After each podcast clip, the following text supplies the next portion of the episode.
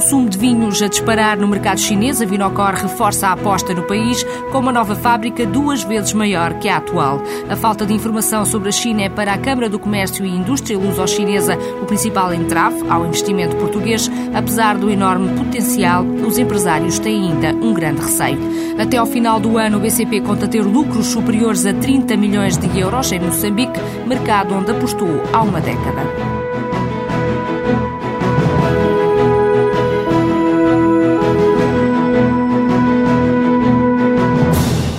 Hoje o maior banco comercial de Moçambique. O Milênio BIM, assim rebatizado em maio deste ano, tem cerca de 40% de cota de mercado. Nasceu em 95 de uma parceria estratégica entre o BCP e o Estado moçambicano. Apesar do sucesso alcançado no país, o presidente da Comissão Executiva do BIM revelou à jornalista Carla Reis Costa que os desafios surgem a todo momento. Moçambique foi um desafio em que o BCP entrou há 10 anos e, apesar do salto que o país deu na última década, João Figueiredo, o presidente da Comissão Executiva do BIM, diz que ainda há muito por fazer. É um país que tem um nível de bancarização muito fraco, menos de 20% da população eh, moçambicana trabalha com um banco e, portanto, o desafio que surge para um agente financeiro é enorme. Portanto, está tudo por fazer. Ainda hoje há um espaço enorme de crescimento. Se bem que o Grupo Milênio, BCP, entrou em Moçambique há cerca de 10 anos. E, na altura, não havia ATMs, não haviam cartões de débito, cartões de crédito. E, portanto, o banco teve uma oportunidade de ajudar à modernização do sistema financeiro em Moçambique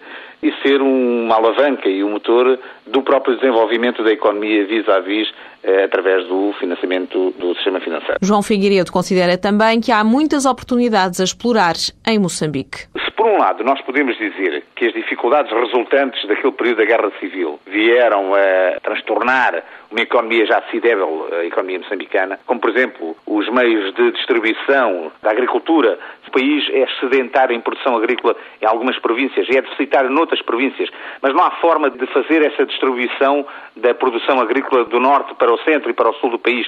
Então o país concentra as necessidades do sul e do centro através das importações que faz da África do Sul. Diz que até grande parte da inflação moçambicana é importada por via do próprio rando da moeda sul-africana. Mas por um lado tudo isto são dificuldades acrescidas que resultam da crise que se viveu e das consequências daquele período de guerra. Por outro lado, também é verdade que isto cria um mundo de oportunidades, um mundo de investimento na área das infraestruturas, um mundo de investimento em tecnologia, em modernização, em serviços. Portanto, nós devemos fazer da nossa vida e dos constrangimentos da nossa vida o pacote das oportunidades para podermos crescer. Eu penso que é isso que os agentes económicos que procuram este país como destino dos seus investimentos veem em termos de oportunidades para a sua atividade. Para o Presidente Executivo do BIM, os investimentos em Moçambique têm de ser encarados a médio e longo prazo. O país tem problemas de recursos humanos e quem quiser fazer a diferença, diz João Figueiredo, tem de apostar na formação. Nós temos permanentemente no banco em Moçambique duas turmas de formação, de training, em que estamos a criar quadros de estrutura local para serem os futuros gestores do próprio banco. E temos uma ação de formação com cerca de 20 pessoas que estão aqui em Portugal num curso permanente, durante o dia estão a trabalhar no banco, ao fim do dia estão no Instituto de Formação Bancária, em que estão jovens quadros que serão os futuros quadros seniors e top managers do nosso banco. É preciso apostar na formação. As empresas que quando investem em Moçambique devem ter duas componentes. É a componente da sua própria vocação em termos empresarial, mas por outro lado, para que tenham uma perspectiva de médio e longo prazo, têm que ter preocupações de formação. É preciso apostar grandemente na formação, porque não há dúvida, este é um dos principais obstáculos ao desenvolvimento desenvolvimento da própria economia em Moçambique. Num país como Moçambique, em que as carências ainda são muitas, a responsabilidade social das empresas assume um caráter mais urgente. O BIM assinou um protocolo com a Fundação Lourdes Mutola para as áreas de educação e saúde. O protocolo prevê a recuperação de estabelecimentos de ensino em todo o país e, pelo que revela João Figueiredo, o presidente executivo do BIM, os alunos comprometem-se a retribuir. Vamos motivar, através das associações de estudantes, que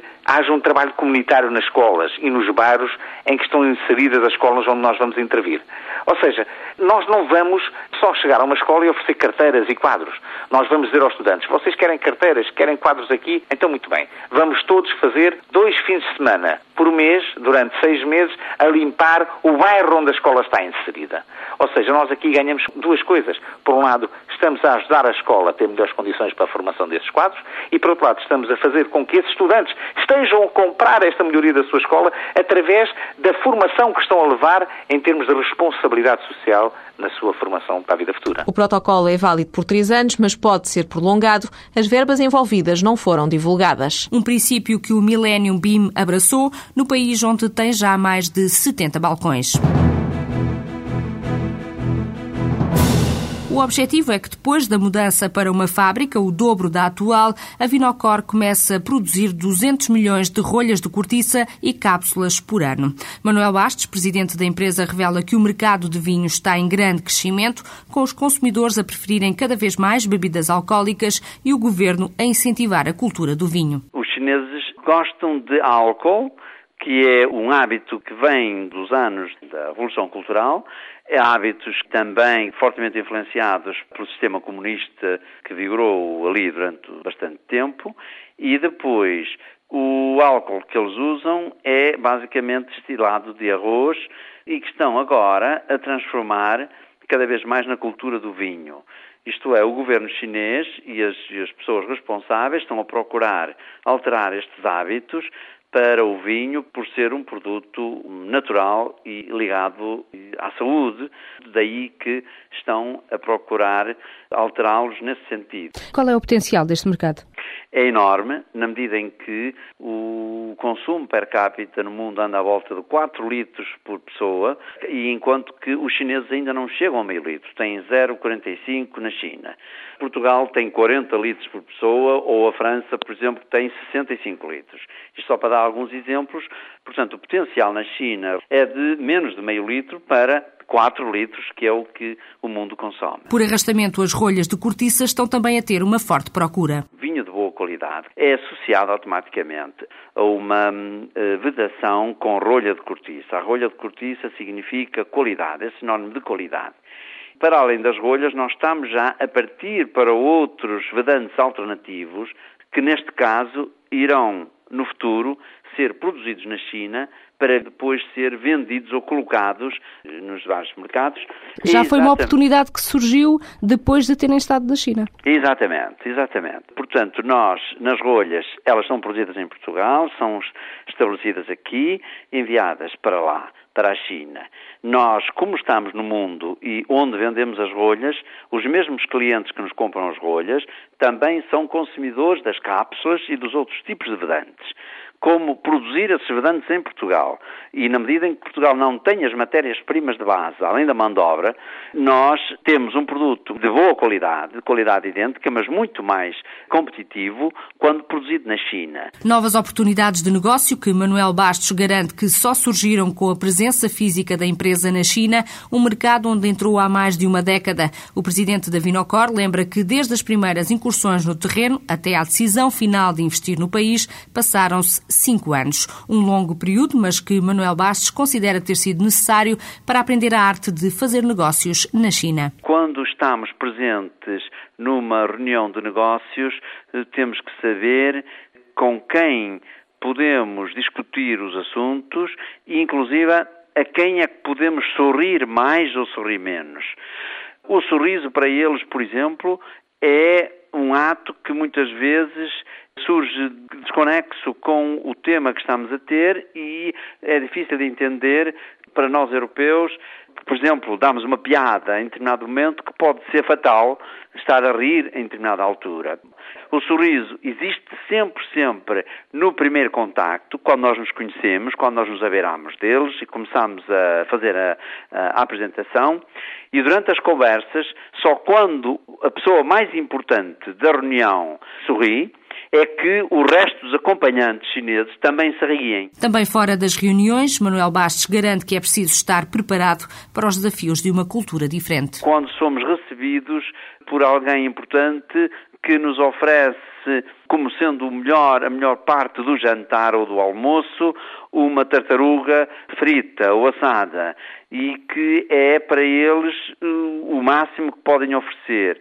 E Daí que por vezes se tem que tomar um bocadinho de álcool, um bocado de vinho para se poder esquecer aquilo que se vai fazer. Isto obriga a um esforço enorme. A nova fábrica da Vinocor vai continuar situada na região de Antai, que é considerada a melhor zona vitivinícola da China. Está já classificada pelo governo chinês como sendo a região mais eh, adequada ao desenvolvimento das novas castas e, sobretudo, ao aparecimento de uma imagem que os chineses querem dar eh, para a Ásia comparada com a Europa, comparada com Bordeus. O governo chinês quer transformar Yantai num protótipo, numa situação idêntica àquela que se vive em Bordeus. No ano passado, o volume de negócios no mercado chinês foi de 5 milhões e meio de euros, valor que a Vinocor duplicou este ano. Forte conhecimento do mercado e um acompanhamento diário do país são condições essenciais para quem quer investir na China. A secretária-geral da Câmara do Comércio e Indústria Luso-Chinesa diz que a razão para a desconfiança de alguns empresários tem a ver com a falta de informação. Para ultrapassar este entrave, Fernando Ilhéu aponta alguns caminhos. Temos que perceber que a distância cultural é muito grande, a matriz cultural é muito diferente e os empresários, quando abordam o mercado chinês, eh, percebem que a sua experiência anterior, mesmo aqueles que têm uma experiência internacional eh, grande, não se enquadra, não é muito utilizável. Aquilo que funciona noutros mercados ali muitas vezes não funciona. Portanto, os empresários recuam e dizem: não, há aqui uma dose de risco que me vem deste desconhecimento e desta distância cultural. Depois, obviamente, o próprio sistema chinês é pouco transparente. E, portanto, para percebermos claramente quais são as regras, o que é que podemos fazer, quais são as regras de jogo, necessita de muito tempo, necessita de muita interpretação. Portanto, aí a grande complexidade e daí o grande receio. Há alguns problemas que são apontados eh, pelos empresários, como por exemplo o caso das cópias, das questões logísticas, também da falta de enquadramento legal. O que é que está a ser feito nestas áreas? Bom, todos nós sabemos que os direitos de propriedade intelectual ainda não são eh, devidamente respeitados na China. Só para termos uma ideia, 60% dos, das cópias que entram na Europa vêm da China. Obviamente que o governo chinês também tem consciência disso, até porque as cópias não são só de produtos estrangeiros. E, portanto, o governo chinês tem isto como uma das suas preocupações e os seus objetivos. Existem já julgamentos em que há punição de culpados, coisa que não existia há uns anos. Portanto, estamos a dar passos importantes. Quando se tem investimentos em que o know-how é fundamental, é, é a chave do, do sucesso, eh, temos que ver como é que o investimento se vai processar. E o investimento vai se processar por forma a que ninguém consiga ter conhecimento do processo total. Dizer, há sempre uma, uma, uma, estratégia aqui que é deixar alguma coisa muito importante que eles não conseguem perceber como é que se faz. E, nomeadamente, eh, aconselha-se que nestes casos os investimentos sejam feitos com 100% de capital estrangeiro. Mas em relação a esses investimentos a 100%, Há mais entraves a esse tipo de investimentos do que propriamente à joint venture. O governo chinês, durante muitos anos, quase que obrigou a joint venture. Em muitos setores, em muitos negócios, tinham mesmo que só ser feitos em joint venture. Isso tem sido levantado ao longo dos anos e hoje em dia, praticamente, há muito poucos setores, muito poucos negócios que, em que se tenha que ter joint venture. Estou a falar, por exemplo, banca, turismo, eh, telecomunicações. Aí, obviamente, os estrangeiros ainda não podem estar, em maioria, de capital. Eh, agora, se a gestão é mais fácil ou mais difícil? Bom, obviamente que um sócio chinês pode favorecer as relações com o governo chinês e com os outros parceiros chineses. Mas, por outro lado, o sócio chinês tem alguns inconvenientes. Ele pode atuar mais em interesse próprio do que em interesse do negócio uh, da joint venture, ele pode atuar como um delegado político junto da empresa, ele pode roubar o know-how, o segredo do negócio e depois, finalmente, a distância cultural pode tornar a gestão diária no inferno. E isto acontece muitas vezes e nós conhecemos casos, nomeadamente até de empresas portuguesas, aqui isto já aconteceu. Portanto, é sempre uma análise de risco que tem que ser feita. Ainda acontece muito esses casos em que há uma intervenção política? Acontece porque muitas vezes as, as, entidades que se apresentam como privadas estão de facto privatizadas, mas fazem parte do network político e é suposto elas terem determinado tipo de comportamentos. Elas não atuam sozinhas, mas atuam com um background político e, e portanto, vão se comportar sempre dentro dessa lógica. E para as empresas que estejam a pensar ir para a China, que procedimentos devem fazer? É um processo que não é tão rápido às vezes como se gostaria, porque é um processo de interiorização. Primeiro, há que ter muito conhecimento. Tem que se viver com uma obsessão de informação sobre a China, porque tudo é muito rápido e, portanto, não basta ler um livro ou um estudo e pronto, e agora sei muito sobre a China. Não, porque logo a seguir pode acontecer qualquer coisa ou estará a acontecer qualquer coisa que vai desdizer ou que vai eh, retirar as conclusões a que nós já tínhamos chegado. Depois, não podemos ir para a China só com análises macroeconómicas, dizer que cresce 10% ao ano ou que o investimento é muito elevado ou que isto ou que aquilo. Não, temos que ver qual é o nosso negócio na China. Portanto, eu tenho que primeiro pensar assim: eu não vou lá vender os produtos que tenho aqui possivelmente da mesma maneira e com as mesmas características. Portanto, eu vou ter que estar disposto a adaptar-me. Só para lhe dar um exemplo, a Zara na Europa é posicionado num segmento médio, muitas vezes até médio-baixo. Na China posiciona-se no segmento médio-alto. Porquê? Porque se fosse um produto médio e médio-baixo, não teria qualquer interesse comprar um produto estrangeiro. Quem tem dinheiro na China compra qualidade, compra glamour, compra diferenciação e então quer uma marca que seja muito conhecida, que tenha uma loja fantástica, que organize muitos eventos, que apareça na televisão. Portanto, as empresas têm que se consciencializar que um processo normal de arranjar um agente, mandar as amostras e depois o agente vai tratar de tudo, não quer dizer que o agente não venda alguma coisa. Claro que vende porque o mercado é muito grande. Agora, isso pode não ter continuidade. Portanto, o estar à distância e ir lá uma vez por ano para quem quer entrar na China não serve. A Câmara do Comércio e Indústria luso-chinesa tem nesta altura registro de 20 empresas nacionais no mercado.